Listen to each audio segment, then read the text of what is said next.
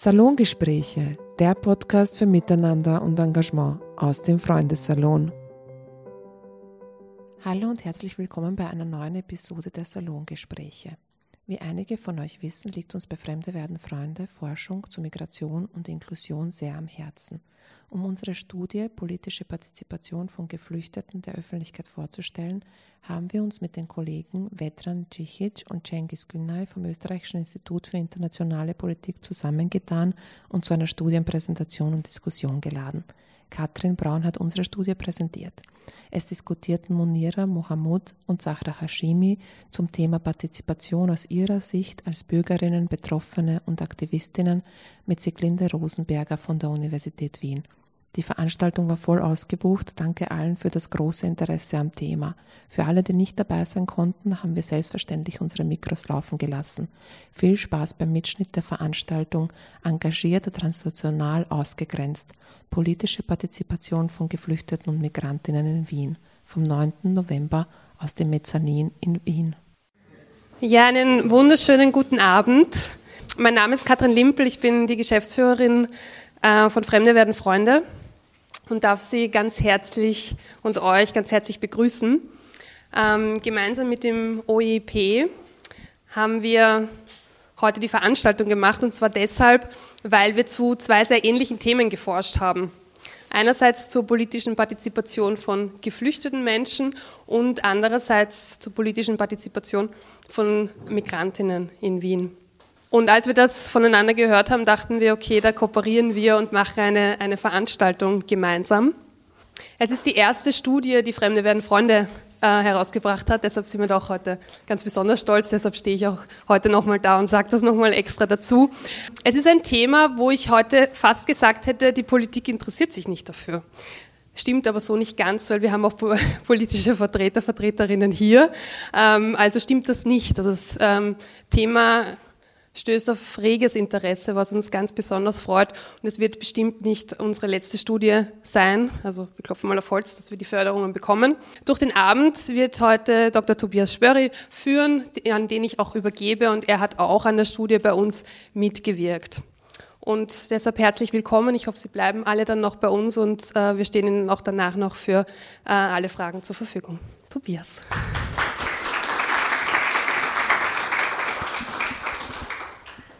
Ja, schönen guten Abend. Ähm, schön, dass Sie alle, alle hier sind. Wie gesagt, mein Name ist, ist Tobias Spüri. Ich bin Politikwissenschaftler am äh, Institut für Politikwissenschaft äh, der Universität Wien und arbeite auch noch an, an anderen Forschungseinrichtungen. Aber bin heute dann eben der, der Moderator der Veranstaltung und freue mich sehr, dass wir einfach sehr, sehr viele verschiedene Perspektiven auf dieses doch sehr wichtige Thema ähm, heute zusammenbringen können. Der Titel ist recht einsagend, engagiert, transnational, ausgegrenzt. Und im Endeffekt ist natürlich die große Aufgabe heute aus verschiedener Sicht, und das ist, glaube ich, besonders wichtig, also aus Sicht von, von Wissenschaftlern, Wissenschaftlerinnen, Expertinnen, aber auch Betroffenen und, und Aktivistinnen, dieses Thema zu, ähm, zu besprechen und behandeln. Was wir heute machen werden, Sie werden zwei, zwei Studien heute vorgestellt bekommen. Ähm, eine wird gleich äh, Katrin Braun vorstellen. Das ist die Studie Die Fremde werden Freunde. Ähm, und ich verfasst habe zur Geflüchteten in Wien und deren politischer Beteiligung und danach wird, wird äh, Vedran und Cengiz ihre Studie vorstellen, wo es dann vor allem um, um die serbische und, und türkische Community geht, wobei das auch sicherlich diverser ist als eine homogene Community. Danach wird es eine Podiumsdiskussion geben. Ähm, die Leute werde ich Ihnen nachher vorstellen. Und es wird auch die Möglichkeit geben, natürlich mit dem Podium zu interagieren und, und Fragen zu stellen. Und damit wären wir schon bei der, bei der ersten Studienvorstellung. Und Katrin darf hierher kommen. Ähm, ich sage ganz kurz noch was zu, zu Katrin.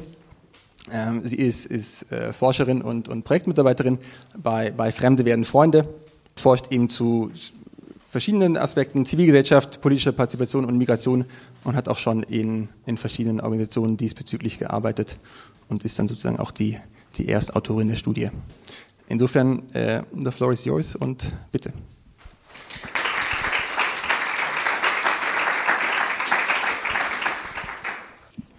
Vielen herzlichen Dank, Tobias, ähm, für die Vorstellung. Vielen herzlichen Dank an alle ähm, fürs Kommen. Ich freue mich sehr, dass das Publikum ähm, so vielfältig hier erschienen ist. Ich freue mich, dass Vertreterinnen der Politik da sind. Ich freue mich, dass Befragte unserer Studie da sind, dass das Publikum divers ist. Also ich freue mich sehr, dass dieses wichtige Thema Anklang findet.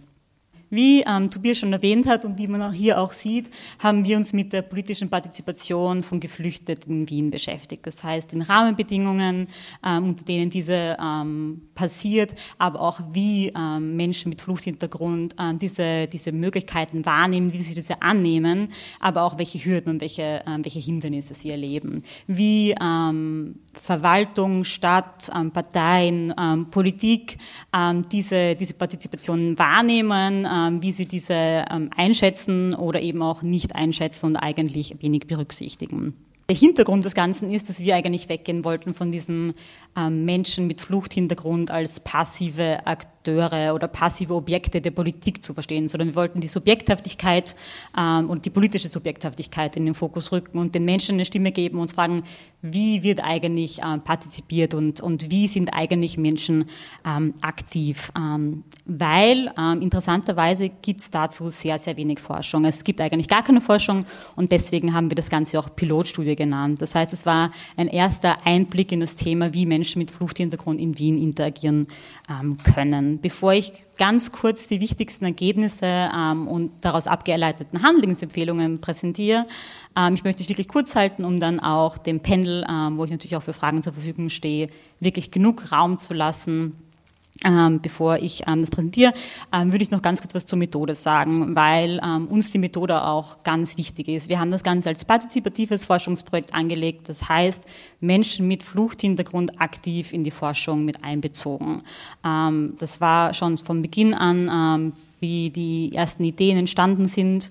Ähm, zu, ähm, zu dieser Studie wurden Menschen ähm, in Hintergrundgesprächen gefragt, was sie glauben, welche Themenfelder relevant sind, welche Aktivitäten relevant sind. Und das hat sich dann bis weiter gezogen, dass auch Menschen mit Flucht- und Migrationshintergrund ähm, aktiv als InterviewerInnen ähm, fungiert haben.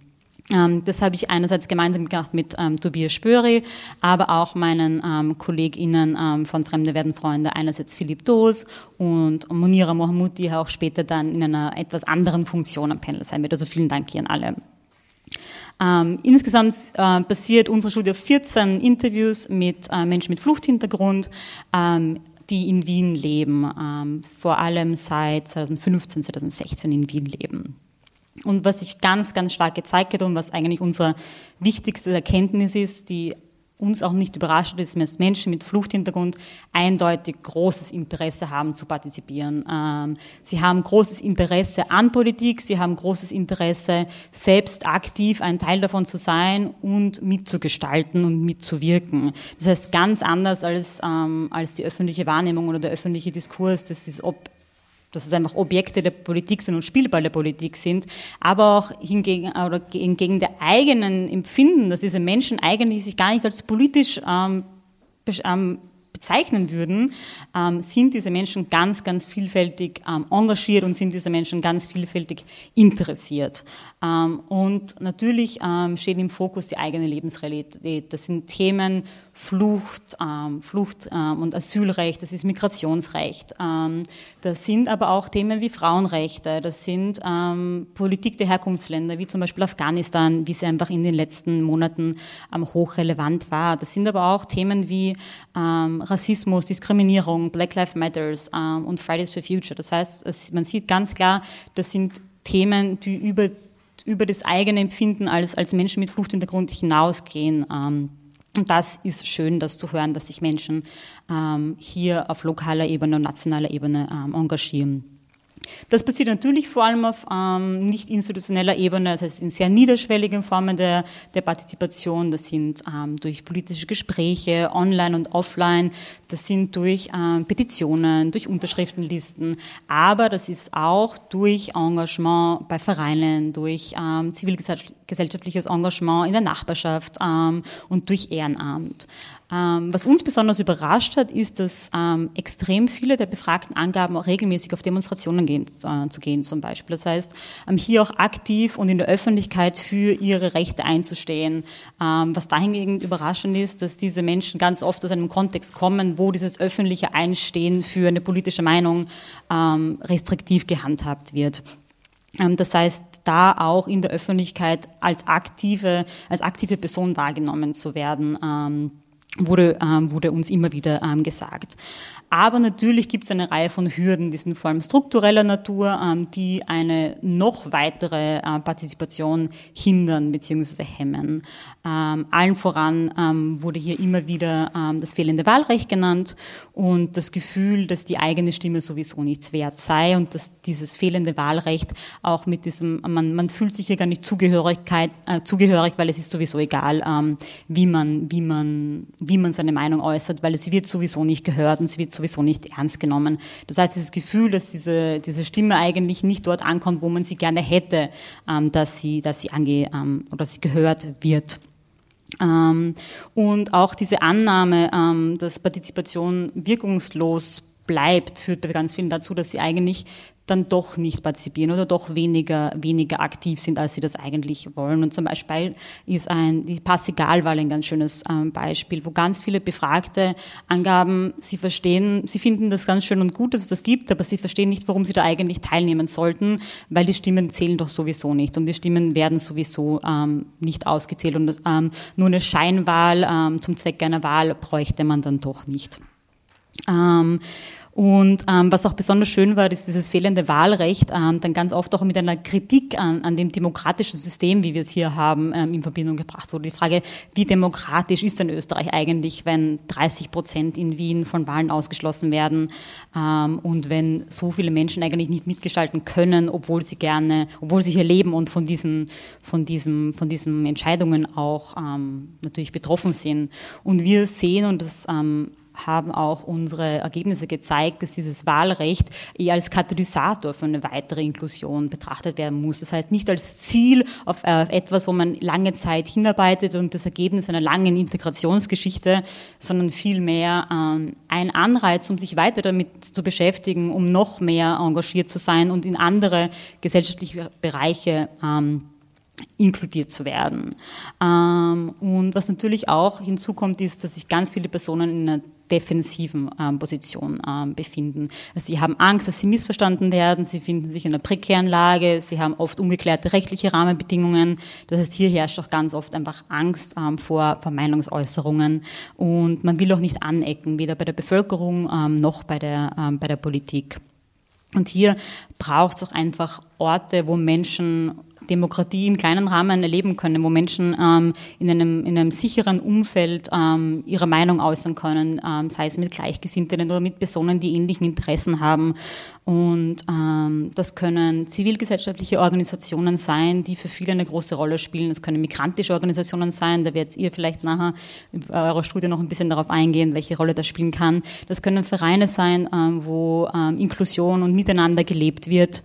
Ähm, und da ist auch ganz ähm, klar eine Forderung von uns, einfach, dass das Zivil Zivilgesellschaft und NGOs weiter gestärkt werden müssen, da sie einfach eine ganz wichtige Rolle für viele Menschen spielen, sei es als Sprachrohr, ähm, aber eben auch ähm, als erste Anlaufstelle, um, um die Meinung kollektiv zu bündeln und kollektiv nach außen zu tragen ähm, und, und auch als Bildungsangebote, weil viele Menschen noch ähm, angaben, Sie kommen aus einem Setting und aus einem Kontext, wo, wo, wo Demokratie nicht so gelebt wird und sie, sie würden gerne eigentlich das, das mehr lernen und, und, und mehr darüber erfahren, wie das funktioniert, aber nicht mit Zwang und, und äh, nicht, weil es muss, sondern weil sie wollen. Das heißt, hier auch einfach zielgruppengerechtere Bildungsangebote wurden immer wieder gefordert, die auch auf, die, auf den Hintergrund, auf die Sprachkenntnis, auf den Kontext einzelner Menschen eingehen.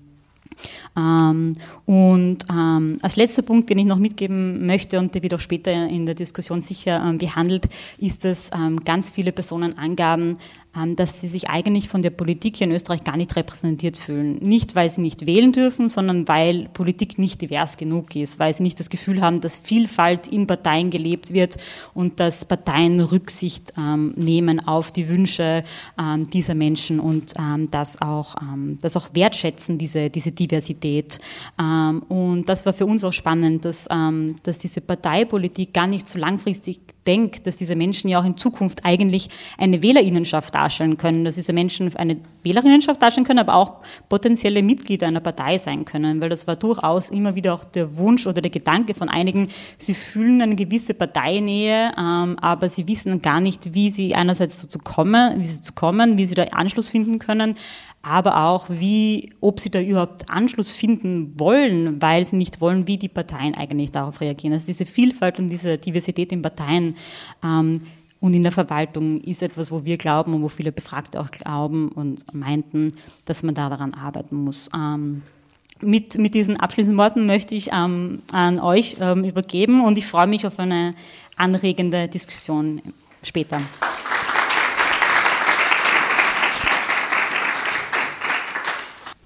Ja, vielen Dank. Kann mich als Mitautor der Studie dem nur anschließen.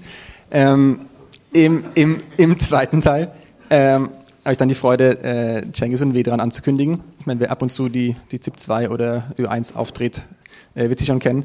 Äh, Cengiz ist stellvertretender wissenschaftlicher äh, Direktor vom, vom OIP und beschäftigt sich eben sehr viel mit, mit außenpolitischen Fragen, insbesondere dann natürlich, was den, was den Nahen Osten und auch einen Teil von Südosteuropa betrifft hat auch sehr viele Publikationen ähm, zu dem Bereich geschrieben und ist dann eben einer der, der Mitautoren der Studie, die gleich vorgestellt werden. Äh, Vedran, Vedran Jish ist Senior äh, Policy Researcher, Policy? Senior Researcher bist du, äh, am, am OIP, äh, ist unter anderem natürlich dann äh, sehr stark mit, mit Fragen der europäischen Nation, der Außenpolitik, insbesondere natürlich dann mit dem Westbalkan ähm, befasst, hat auch aktuell natürlich dann mit den Analysen dessen, was in Bosnien und Herzegowina passiert, ähm, sehr viel zu tun. Ich freue mich umso mehr, dass, dass er und ihr beide hier seid. Und ich übergebe das Wort dann an euch und ihr dürft äh, eure Studie vorstellen. Bitte.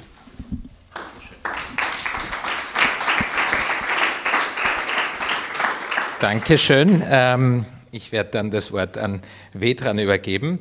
Ähm, toll, dass wir äh, zwei Studien fast zeitgleich durchgeführt haben, die sich so perfekt ergänzen. Unsere Studie hat sich äh, auseinandergesetzt mit der transnationalen Dimension der politischen Teilhabe, ähm, insbesondere die türkische und serbische Community in Wien, wobei ich dazu sagen muss, wir haben uns auch andere ex-jugoslawische Communities angesehen. Auch unsere Studie hat den Charakter einer Pilotstudie. Einerseits, weil es nicht viel dazu gibt und zweitens, ähm, weil wir enorm eingeschränkt waren durch die verschiedenen Lockdowns, die uns begleitet haben während dieser Studie. Äh, nichtsdestotrotz haben wir für uns sehr spannende Einsichten äh, gewonnen. Äh, wie gesagt, das, was uns vor allem interessiert hat, ist die transnationale Dimension von politischen Identitäten. Und wir wollten das auch behandeln jenseits der politisch aufgeladenen Diskurse, die das oft so äh, problematisierend äh, aufnehmen oder auch äh, reproduzieren. Die, wir haben ähm, einerseits Literaturrecherche gemacht, ähm, äh, aber auch Interviews, vor allem mit Opinion-Leadern, leider nicht in dem Ausmaß, wie wir das wollten, weil wir, äh, wie gesagt, durch die Lockdowns da eingeschränkt waren.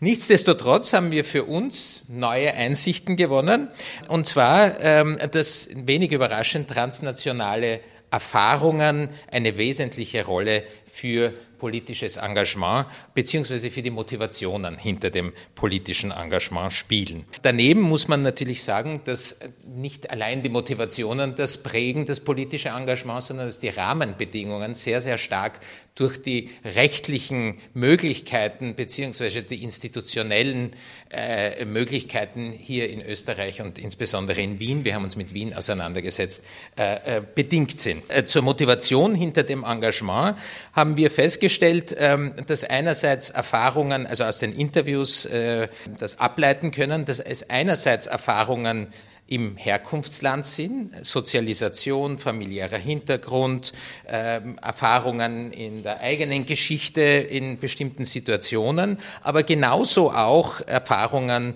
im sozusagen Ankunftsland äh, in Österreich und in Wien, die sehr, sehr oft mit Diskriminierung, Ausgrenzung und so weiter in Verbindung gebracht wurden. Wir haben äh, grundsätzlich äh, in dieser ersten Studie zwischen zwei unterschiedlichen Formen des Engagements unterschieden. Das eine ist das Engagement in Richtung Herkunftsland. Das sind Personen, die sich in Vereinen, politischen Bewegungen, politischen Parteien engagieren, die etwas im sozusagen Herkunftsland, ich finde ja auch die Termini immer sehr schwierig, Herkunftsland, mir fällt jetzt leider nichts Besseres ein. Also im, im Herkunftsland sich auseinandersetzen. Das ist meistens durch Vereine oder eben politische Parteien oder auch ähm, religiös bedingte Netzwerke, äh, beziehungsweise oft sind es auch Landmannschaftsvereine im Kontext vor allem von türkischen MigrantInnen.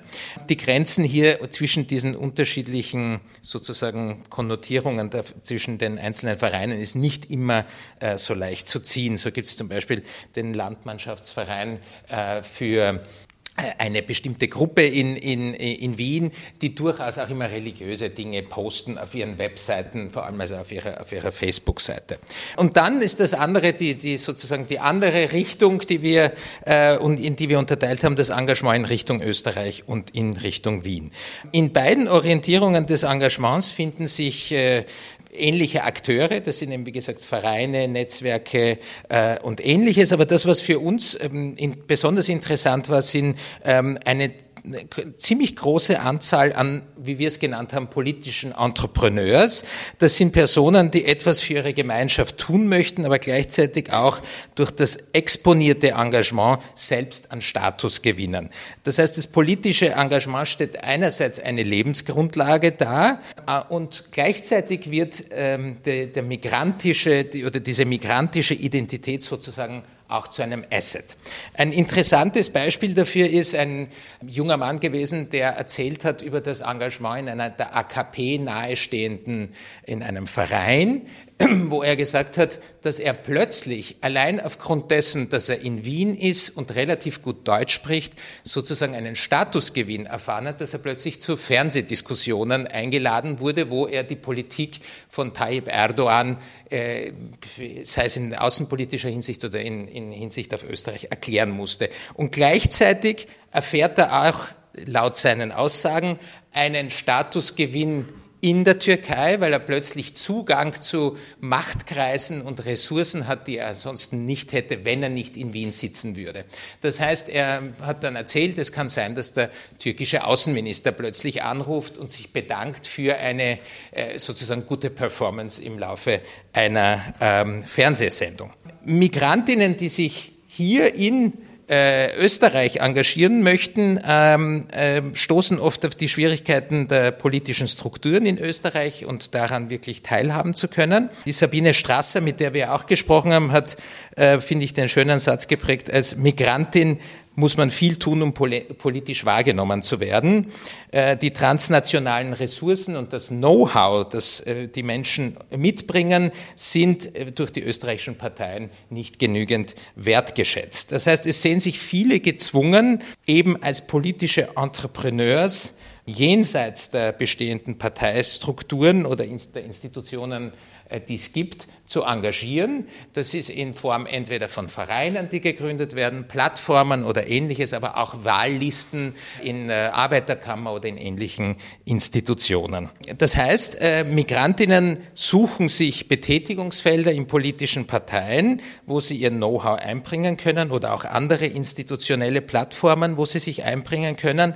Und dabei bedienen sie sich dieser als eben eine Plattform und weniger als ideologischen Anker. Das heißt, das ist auch oft eine Erklärung dafür, warum Personen, die politisch als politische Entrepreneurs sich selbst verstehen, von einer Partei zu einer anderen wechseln können, weil es weniger sozusagen um die politische ähm, ideologische Frage geht, als darum, für die eigene Community einen Vorteil oder etwas bewirken zu können die, äh, ein, ein, äh, etwas weiteres, was ohnehin bekannt ist, aber was wir natürlich in der Studie auch erwähnt haben, ist, dass sehr, sehr viel über Vereine läuft. Das hängt aber auch damit zusammen, dass vor allem Die Stadt Wien, die durchaus viele Initiativen hat, aber auch andere Institutionen in Österreich, vor allem über die Vereine sozusagen Kontakt mit migrantischen Communities äh, herstellen. Das Problem, das damit einhergeht, ist, dass oft Vereine sozusagen als ein, eine Ersatzvertretung äh, dienen und als Ansprechpartner für alles Mögliche. Das heißt aber nicht, dass diese Vereine, wenn man so will, demokratisch legitimiert sind, für eine gesamte Gruppe zu sprechen. Damit würde ich schließen und äh, Vedran äh, übergeben, der dann das weiter ausführen kann, beziehungsweise die Handlungsempfehlungen, die wir abgeleitet haben, ausführen wird. Danke. Danke.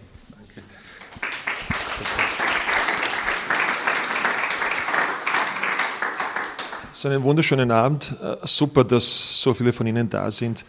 Äh, und ich glaube, das ist auch ein ganz äh, wesentliches Signal, dass dieses Thema wichtig ist, einerseits, dass wir auch eine Öffentlichkeit brauchen, um die Fragen der politischen Inklusion zu diskutieren und dass wir endlich auch nach Covid zu Fragen noch gelangen können, die meiner Meinung nach wirklich von hoher und höchster Demokratie politischer Brisanz sind. Also ich bin der Meinung, wir sind der Meinung, und das zeigt auch die andere Studie zu den Geflüchteten, also wo die Ergebnisse teilweise wirklich ähnlich sind und auf dieselben Probleme hinweisen, dass wir bei dieser Frage der politischen Teilhabe, des politischen Ausschlusses, äh, der Frage nach dem Wahlrecht, nach der Staatsbürgerschaft, nach der Anerkennung, dass wir es wirklich mit einer demokratiepolitischen Frage der höchsten äh, Brisanz äh, haben und dass das auch sicherlich die Zukunft dieses Landes, die Zukunft auch dieser Demokratie bestimmen wird. Das ist uns sehr wichtig. Also Cengiz hat das alles wunderbar zusammengefasst. Bestimmte Dinge, die er gesagt hat, habe ich hier das erste Mal gehört. Das ist super. Also es ist, also Sie wissen, also wenn man Pilotstudie äh, macht und dann diese präsentiert, die hat auch einen Pilotcharakter und dann von einem Mal zum nächsten, also wird man dann geschehen gescheiter und da kommen neue Dinge dazu. Jedenfalls, nein, nein, da steckt schon alles drinnen. Also was ich, äh, was ich, was ich sagen wollte, wirklich nur zwei, drei äh, kämpferische Sprüche am Schluss, aus, auch als Vorlage für das Panel. Ich glaube, mein erster Punkt und unser erster Punkt ist äh, ganz eindeutig, die Integration und auch die politische Teilhabe ist nicht eine binäre Sache, die dann irgendwie nach einem Entweder oder äh, äh, Schluss oder Prinzip verläuft. Das ist ein sowohl als auch, oder es müsste auch ein sowohl als auch äh, sein. Und das ist auch natürlich dann die Forderung an die Politik und an die Gesellschaft, dass man von diesem linearen, von dieser linearen Annahme äh, des Integrationsprozesses weggeht. Das ist sehr viel pluraler, das ist sehr viel widersprüchlicher. Cengiz hat das angedeutet, auch Katrin. Und es geht eben äh, tatsächlich nicht um entweder oder, sondern um sowohl als auch. Äh, zweiter Punkt, äh, und ich glaube, das ist gut, jetzt gibt es eine kleine Verschiebung in der österreichischen innenpolitischen Landschaft. Äh, unser lieber Ex-Alt-Bundeskanzler, der sehr jung ist, ist nicht mehr da.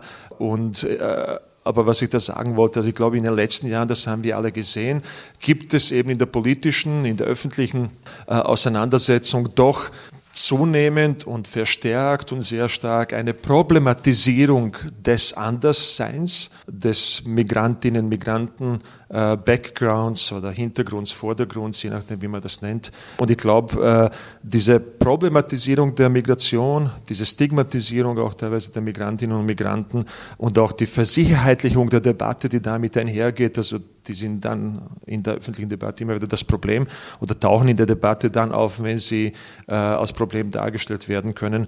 Ich glaube, das ist eine, äh, eine Entwicklung, die dann demokratiepolitisch wieder sehr bedenklich ist, weil sie zu einem weitgehenden Ausschluss von diesen Migrantinnen und Migranten auch äh, äh, beiträgt. Und ich glaube, in diesem Sinne Forderung an die Politik oder auch äh, wirklich ein, ein starkes Signal, das Virus kommt nicht mit dem Auto, es sind nicht die Migranten und Migrantinnen.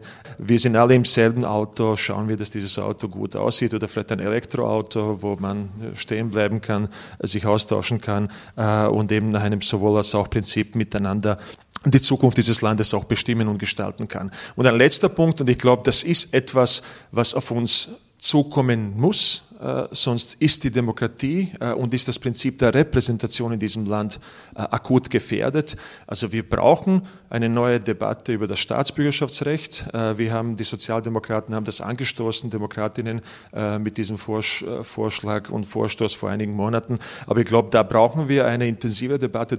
Das muss verändert werden und wir brauchen auch bei ganz banalen Dingen auch eine äh, Entbürokratisierung und Beschleunigung vieler Prozesse, die mit dem Migrantinnen äh, oder Migrant-Dasein oder auch Österreicher, Österreicherinnen-Dasein verbunden ist. Also die leidige MA35, äh, die uns die letzten Monate beschäftigt hat und offensichtlich weiterhin beschäftigt und die ich auch immer wieder besuchen muss für meine Kids und für mich und weil wir sind noch immer eben nicht österreichische Staatsbürger und Staatsbürgerinnen. Ich glaube, das sind, das sind wirklich kleine, aber sehr, sehr zentrale Fragen. Und damit höre ich schon auf. Übergebe an das wunderbare Panel. Bedanke mich auch noch einmal auch bei der Universität Wien, bei der Inex-Plattform und, und äh, bin super äh, froh, dass wir mit Freunde werden, Fremde werden, Freunde, na, Freunde werden Fremde, das gibt es auch, glaube ich, ab und zu. Äh, das kann schon passieren, aber ich glaube, bei euch geht es eher um, um, um Fremde. Noch immer, ja. Super. Also, danke nochmal und freuen wir uns auf ein super Panel.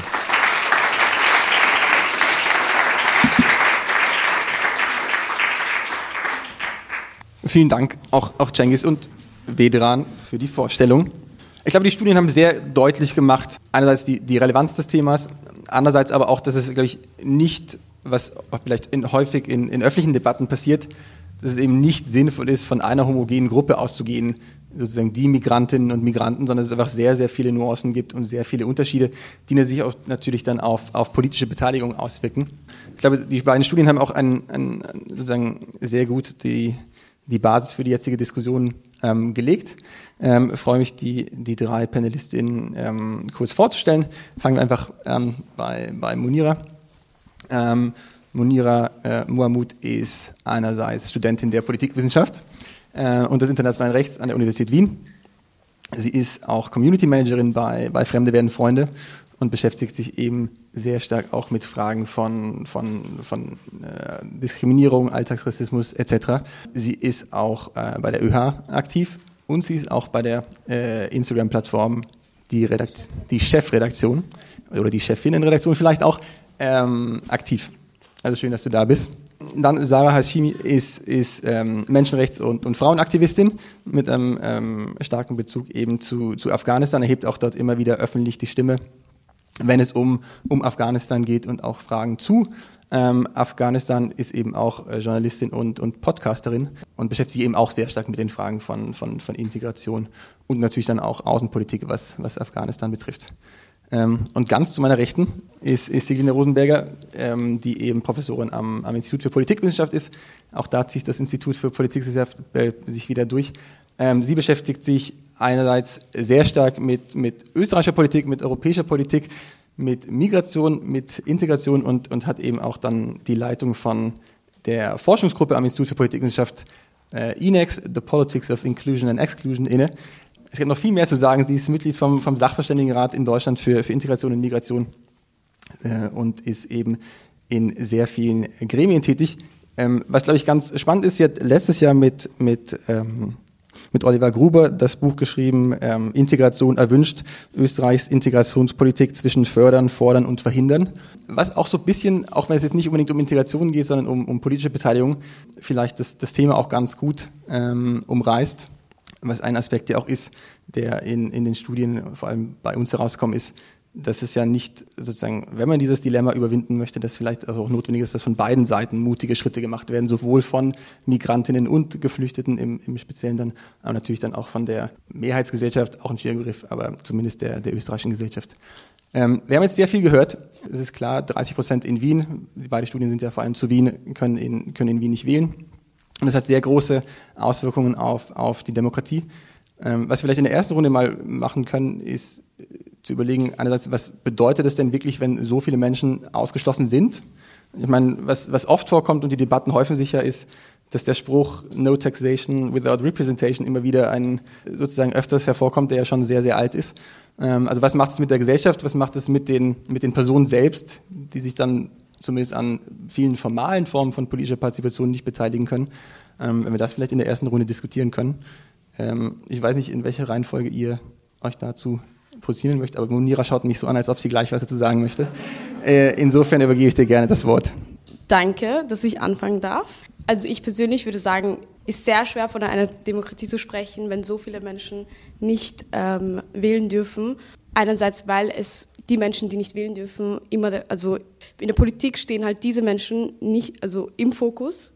Halt, es werden Gesetze getroffen, äh, Gesetze erlassen, die ähm, diese Menschen einschränken könnten und ähm, auch einschränken. Und genau diese Menschen haben kein, keine Teilhabe in der Politik. Und ähm, ja, finde ich halt sehr problematisch. Und äh, deswegen würde ich persönlich sagen, es geht hierbei nicht, also ich würde sagen, so wir gehen in Richtung nicht Demokratie. Ähm, aber ich bin erst jetzt, ich habe erst jetzt angefangen zu studieren und ich kenne mich nicht so gut aus in den politischen Systemen. Siglinde, bitte. Okay, schönen, schönen Abend. Also ich habe vorhin den Platz gemacht, ähm, weil ich jetzt meine gegenüber Migration, ich kann es auch ohne Mikro, ähm, äh, vertreten haben, zunehmend sozusagen hier in die Bredouille kommen, sich auf einen Teil, auf 60 Prozent konzentrieren zu müssen und nicht auf 100 Prozent. Ja? Und dort sehe ich eine, große demokratiepolitische Herausforderung und vor diesem Hintergrund würde ich auch sagen, dass es Wahlrechtsreformen braucht. Das ist mein erster Punkt. Also aus der Perspektive der Gesellschaft äh, gesprochen. Der zweite Punkt, äh, den ich ansprechen möchte, ist, äh, was wir sagen, aus Studien auch wissen, ist, das heißt dort, wo wir einen hohen Anteil von Migranten, Migrantinnen haben ohne Wahlrecht, sind aber auch jene mit Wahlrecht, sei es Migrantinnen oder Nicht-Migrantinnen, weniger an der Wahlurne vertreten. Das heißt sozusagen äh, das Umfeld, die Nachbarschaft, äh, die Umgebung, äh, die stark davon geprägt ist, dass Menschen kein Wahlrecht haben. Dieser Habitus ja, oder dieses Umfeld wirkt sich dann auch auf äh, darauf aus, wenn Menschen die Wahlrecht haben. Das heißt, hier haben wir den Zeitfaktor, die Temporalität, aber es wirkt sich auch auf die anderen, auf die äh, Umgebung aus, die schon länger das Wahlrecht haben. Und vor dem Hintergrund ist es auch noch einmal wichtig, dass diese Phase äh, der Wahl, äh, der, die Phase, das biografisch gesehen, die Phase, die Menschen durchlaufen ohne Wahlrecht, dass das halbwegs kurz gehalten wird. Jetzt komme ich zum dritten Punkt, aber Sie haben mir das Wort gegeben und deswegen darf ich das ganz kurz, die Aufmerksamkeit strapazieren. Äh, es ist aber nicht so, dass Menschen, äh, wenn sie denn in der Möglichkeit wären, die Staatsbürgerschaft zu erwerben und damit das Wahlrecht zu erwerben, dass sie das auch per se wollen.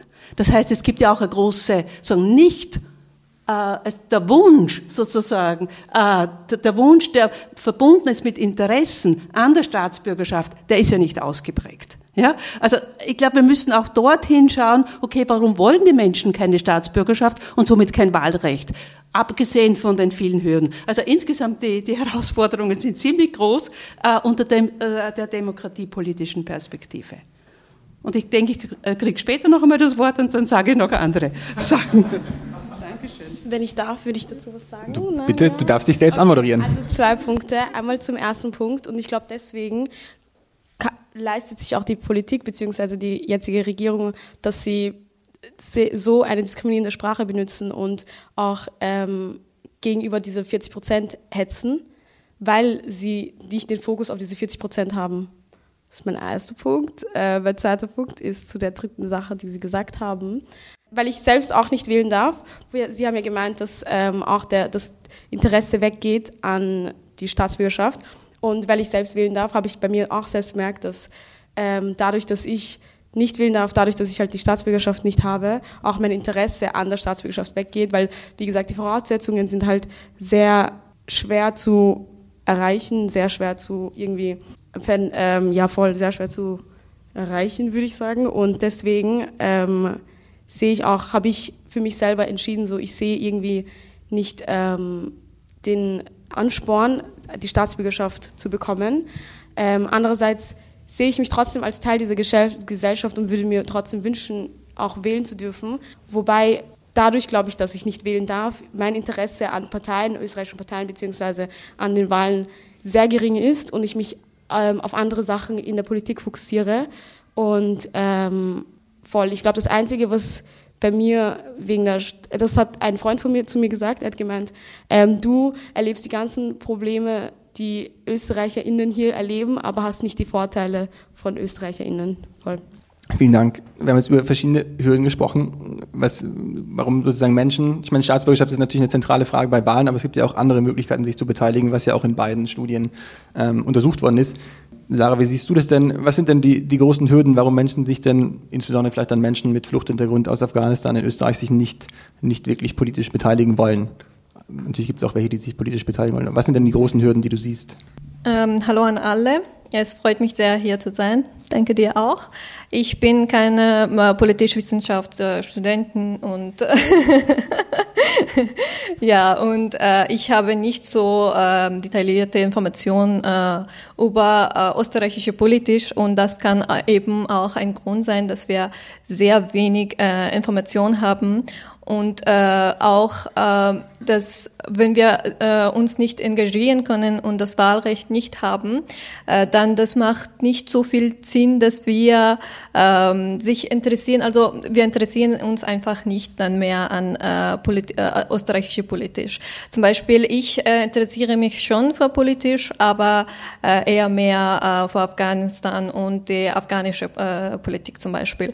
Und ähm, ich nehme sehr äh, viel Teil an äh, Demonstrationen, aber alles, äh, was Afghanistan betrifft, äh, weil ich darf nicht äh, wählen äh, hier. Deswegen bin ich sehr froh, dass ich hier bin, dass wir auch nicht sehr viel Teil an solche Diskussionen äh, haben können. Aber da das jetzt an ähm, Flüchtlingen und Migranten geht, deswegen ich bedanke mich nochmal, weil es ist für uns wirklich sehr, sehr wichtig, an solche äh, Diskussionen teilzunehmen. Das kommt nicht äh, sehr oft vor, weil unsere, also wie können wir Interesse haben, wenn, wenn unsere Meinung nicht als äh, wichtig erachtet wird? Und äh, nicht nur das, äh, sie werden uns nicht einmal gefragt, also äh, äh wir wurden nicht einmal gefragt, ob wir eine Meinung dazu haben.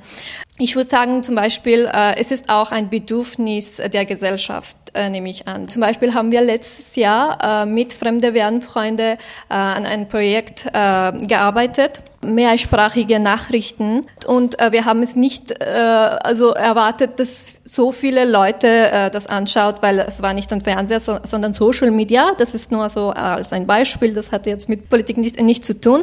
Aber da haben wir gesehen, das ist wirklich ein, äh, ein Bedürfnis der Gesellschaft und das haben fast zwei Millionen äh, sich angeschaut und es, es gab mehr als äh, 1,9 Millionen Aufrufe. So, ich will, dass äh, die äh, politische Diskussionen sind nicht nur über uns, sondern auch mit uns, weil wir haben auch starke Meinungen und äh, davor haben äh, hast du und haben Sie auch äh, über Demokratie geredet. Äh, wir haben Demokratie nicht erlebt äh, in unserem Heimatland. Äh, wir haben das nur gehört, äh, aber hier äh, sehe ich das auch nicht, weil wenn wir als äh, Sonder äh, und äh, sozusagen eine separate und Minderheitgesellschaft äh, äh, aufgezeichnet werden, dann wo ist die Demokratie? Also wir sind nicht nur ein Teil von der Gesellschaft, sondern wir sind der Gesellschaft selbst, weil wir sind in dieser Gesellschaft, wir leben im selben Land, wir arbeiten zusammen. Warum sollen wir eine zwei getrennte Gesellschaft sein? Deswegen für, für mich äh, Demokratie ist Freiheit und äh, Gleichheit, aber jetzt sehe ich das leider nicht. Und es hängt davon ab, dass die äh, politisch ist eben so, dass wir keine Partizipation haben.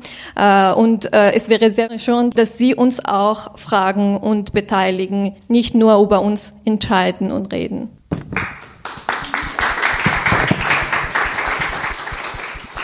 Vielen Dank. Ich glaube, es ist, was auch in den Studien äh, unter anderem steht, dass sehr viel an Wahlen hängt. Also die Frage, ob man an Wahlen teilnehmen kann, hat, wenn man das politikwissenschaftlich sagen würde, einen Spillover-Effekt. Ist immer die Frage, was ein Spillover-Effekt auf Deutsch heißt, aber zumindest es gibt ein, ein Überschwappen, wäre vielleicht ein, ein Wort. Wenn man sich denn, wenn man die Wahlrecht, wenn man das Wahlrecht hat und auch was eben sehr oft in, in, in unserer Studie gesagt worden ist, wenn Menschen das Gefühl haben, dass ihre Stimme etwas wert ist und auch vielleicht etwas bewirken kann, der, der politikwissenschaftliche Term wäre politische Selbstwirksamkeit. Äh, wenn es also sinnvoll ist, dass die Menschen sich beteiligen, dann beteiligen sie sich auch. Und es gibt auf jeden Fall auch natürlich hier am, am, am Podium ähm, zwei Vertreterinnen, die das sehr, sehr eint. Wir haben jetzt sehr viel über, über Hürden geredet und was das Problem ist. Vielleicht können wir auch ein bisschen darüber sprechen, wenn es so in die Richtung geht, was man denn verbessern könnte. Also was müsste passieren, dass diese Situation, wie sie jetzt ist, dass, dass eine Vielzahl an Menschen ausgeschlossen sind, zumindest vom formalen Akt der Wahlen ähm, etc. Was müsste denn passieren, dass die Situation sich verbessert? Das kann, also das Leichteste wäre natürlich, es gäbe ein inklusiveres Wahlrecht oder der Zugang zu, zu Staatsbürgerschaft würde erleichtert. Ist jetzt unter den gegebenen politischen Verhältnissen wahrscheinlich eher nicht realistisch. Aber es gibt ja auch andere Dinge, die sich verändern können. Ähm, ein Punkt, den du gerade gesagt hast, ist sicherlich, dass man nicht nur über Migrantinnen und Geflüchtete spricht, sondern einfach mit ihnen spricht und sozusagen auch ihre Stimmen vermehrt in den öffentlichen Diskurs mit einführt. Aber was sind denn aus, aus eurer Sicht Dinge, die sich jetzt ändern müssten und wenn, dann auch möglichst bald, um diese Situation, um dieses Demokratiedefizit vielleicht zu minimieren? Ganz weggehen wird es sicherlich nicht sofort, aber was wären denn Punkte aus eurer Sicht? Ja, voll. Also ich weiß nicht, ich könnte das mit einem Wort Repräsentation zusammenfassen. Ähm, ich glaube, wenn viele Menschen, die selbst eine Migrationsbiografie haben und ähm, selbst irgendwie die eigene, ähm, die gleiche Lebensrealität haben wie, ein, wie, sel wie einer selbst und dann aktiv dann in der Politik irgendwas versuchen zu ändern, aktiv in der Politik beteiligt sind, sei es, keine Ahnung, Vertreterinnen von politischen Parteien, sei es durch ähm, andere gesellschaftspolitische Organisationen, kann ich mir vorstellen, dass ähm, für speziell jüngere Menschen ähm, irgendwie da das vereinfacht wird, irgendwie in die Politik zu gehen, weil man sich denkt, ja, hier ist eine Person, die vielleicht den gleichen, ähm, eins zu eins die gleiche Migrationsbiografie hat wie ich oder eine ähnliche Migrationsbiografie hat, ähnliche Erfahrungen durchgemacht hat, sei es durch ähm, Rassismuserfahrungen durchgemacht hat oder irgendwelche anderen Diskriminierungserfahrungen. Und dadurch und trotzdem irgendwie es geschafft hat, in diese politische Partei zu gehen, irgendwie es geschafft hat, sich trotzdem politisch zu engagieren, trotzdem für sich selbst und auch ihren Communities zu stehen, glaube ich, könnte das irgendwie auch mich oder auch andere Jugendliche oder junge Menschen äh, motivieren, ähm, in die Politik zu gehen. Vielen Dank.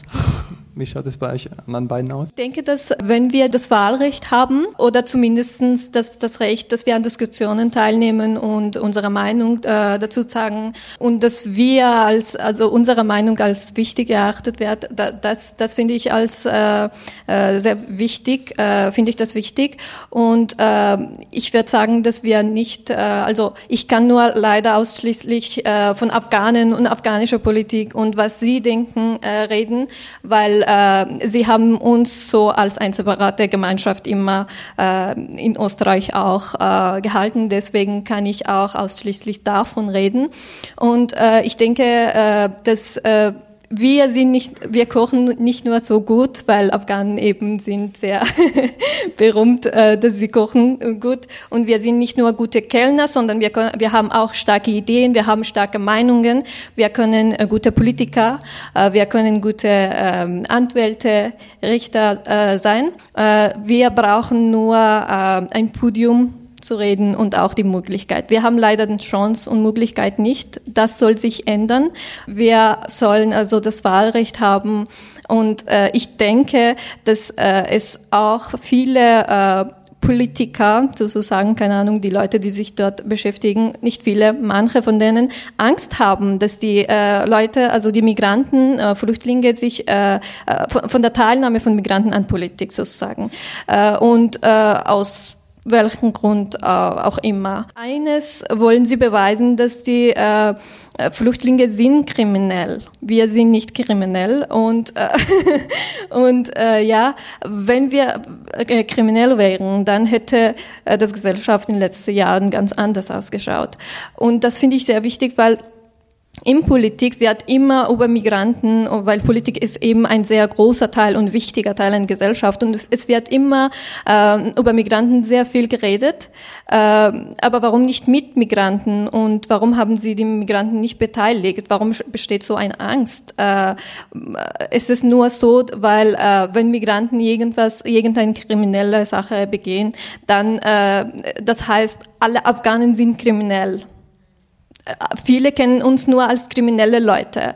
Äh, und äh, das ist nur deswegen, weil wenn was passiert, dann es steht äh, monatelang auf Schlagzeilen und sie reden auch sehr viel über uns und dann automatisch alle, wir sind alle dann kriminell, ohne daran nachzudenken, dass die, es gibt auch die Leute, die sich integriert haben, die mit diesem Verbrechen nichts zu tun haben. Aber das ist dann nicht das Gleiche für einen Österreicher. Wenn ein Österreicher äh, was äh, ein krimineller äh, Tat begegnet, dann das heißt nicht automatisch, dass alle äh, Österreicher kriminell sind. Und ich denke, dass in einer äh, demokratischen Regierung, wenn das so äh, zwei verschiedene und beschränkte ähm, Regeln für uns äh, gibt, dann äh, das muss sich ändern, weil wir reden von äh, Menschlichkeit, Menschenrechte, Gleichheit. Wenn es so ist, dann mussten wir auch gleich behandelt werden und nicht, dass wir abgescho äh, äh, abgeschoben werden, wenn wir was äh, machen.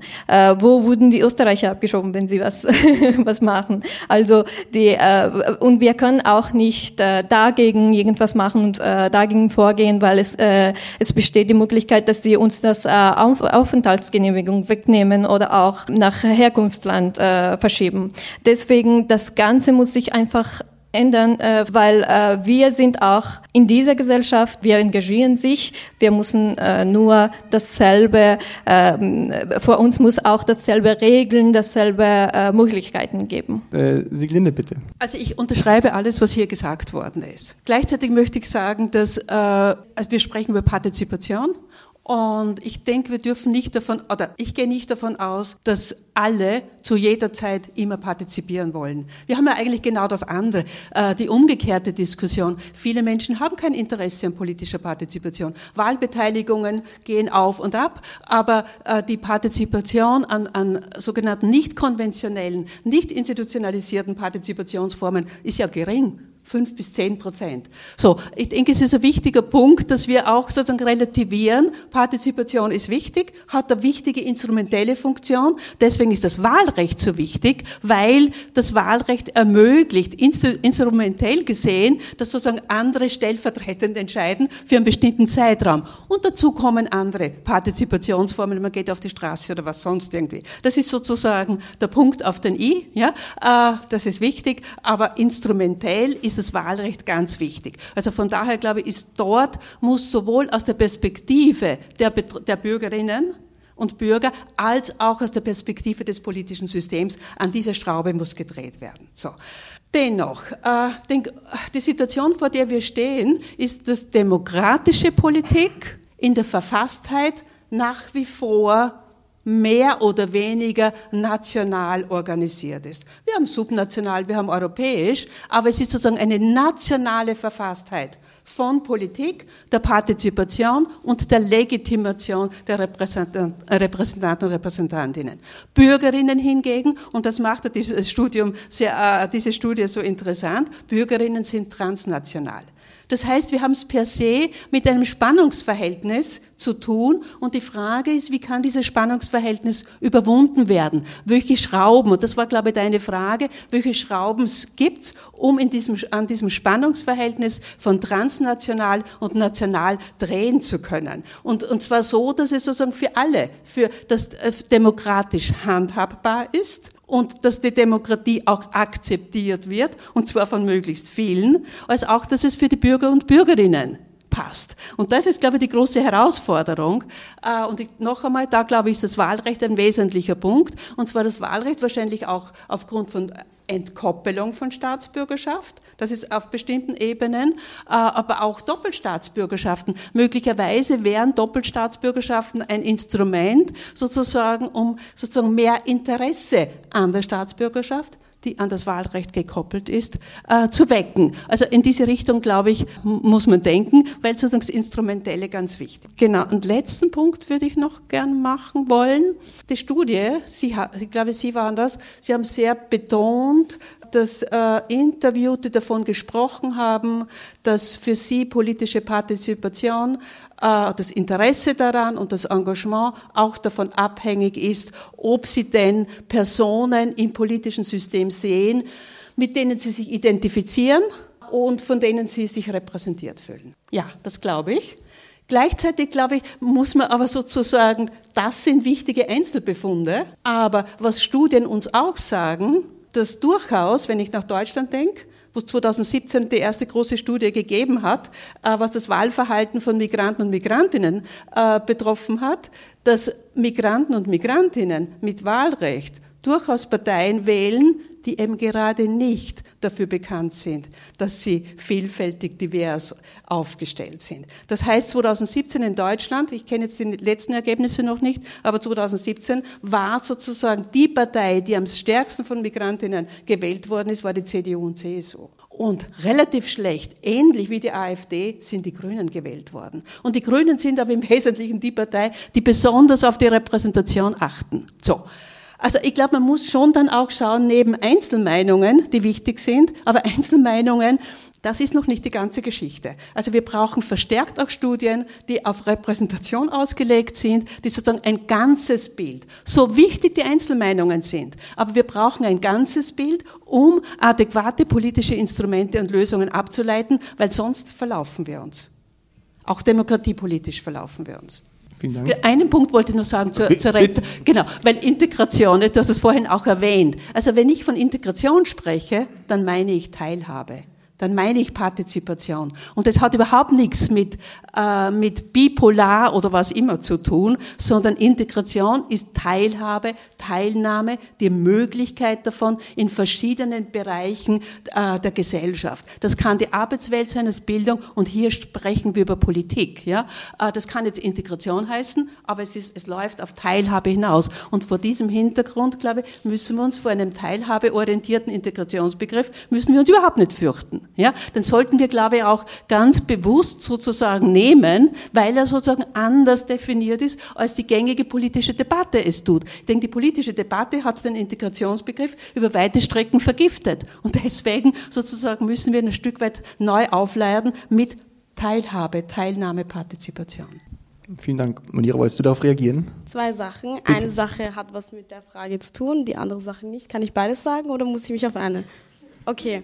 Genau, die eine Sache, auf die ich eingehen wollte, ist, ähm, was, mir dann äh, was mir danach eingefallen ist. Ähm, ich finde auch zum Beispiel, weil ich selbst auch in bestimmten Organisationen politisch aktiv bin, äh, finde ich es wichtig, dass in diesen Organisationen auch Safe Spaces da sind für Menschen, die von Diskriminierung betroffen sind, weil ähm, ich finde, das würde auch, also ich weiß nicht, ich würde, man, dieses Wohlbefinden von, wenn man sich wohlfühlt, dann würde man ja auch mehr machen, würde ich sagen. Und ähm, wenn politische Organisationen darauf achten, dass, dass es ähm, bestimmte Räume gibt, wo Menschen, die von Diskriminierung erfahren sind, über ihre Diskriminierungserfahrungen reden können, ohne irgendwie davon, also dass man denen das abspricht oder so, glaube ich, würde es auch Interesse an Teilhabe in politischen Organisationen führen. Eine andere Sache, mit der ich mich ähm, auch zurzeit selbst beschäftige, ist, dass in vielen politischen Organisationen immer eine Kritik an Identitätspolitik gemacht wird. Und ähm, ich selbst habe noch keine wirkliche ähm, konkrete Meinung zur Identitätspolitik, aber ich finde, was ich halt, ähm, was ich, was ich aber weiß und was ich auch vertrete, ist, dass auch wenn, also für mich zum Beispiel hat meine Identität sehr eine große Rolle gespielt, dass ich politisch aktiv geworden bin. Ich glaube für dich, Sahara, auch, dass deine Identität irgendwie dazu geführt hat, dass du dich politisch mehr engagierst und ähm, dass in bestimmten Organisationen oder halt ähm, heute äh, zurzeit diese Debatte da ist, dass Identitätspolitik was Schlechtes ist, Identitätspolitik nur ähm, Leute spaltet, finde ich, ähm, ist halt sehr traurig, beziehungsweise ähm, spricht mir auch meine eigene ähm, Erfahrung und meine Identität irgendwie ab.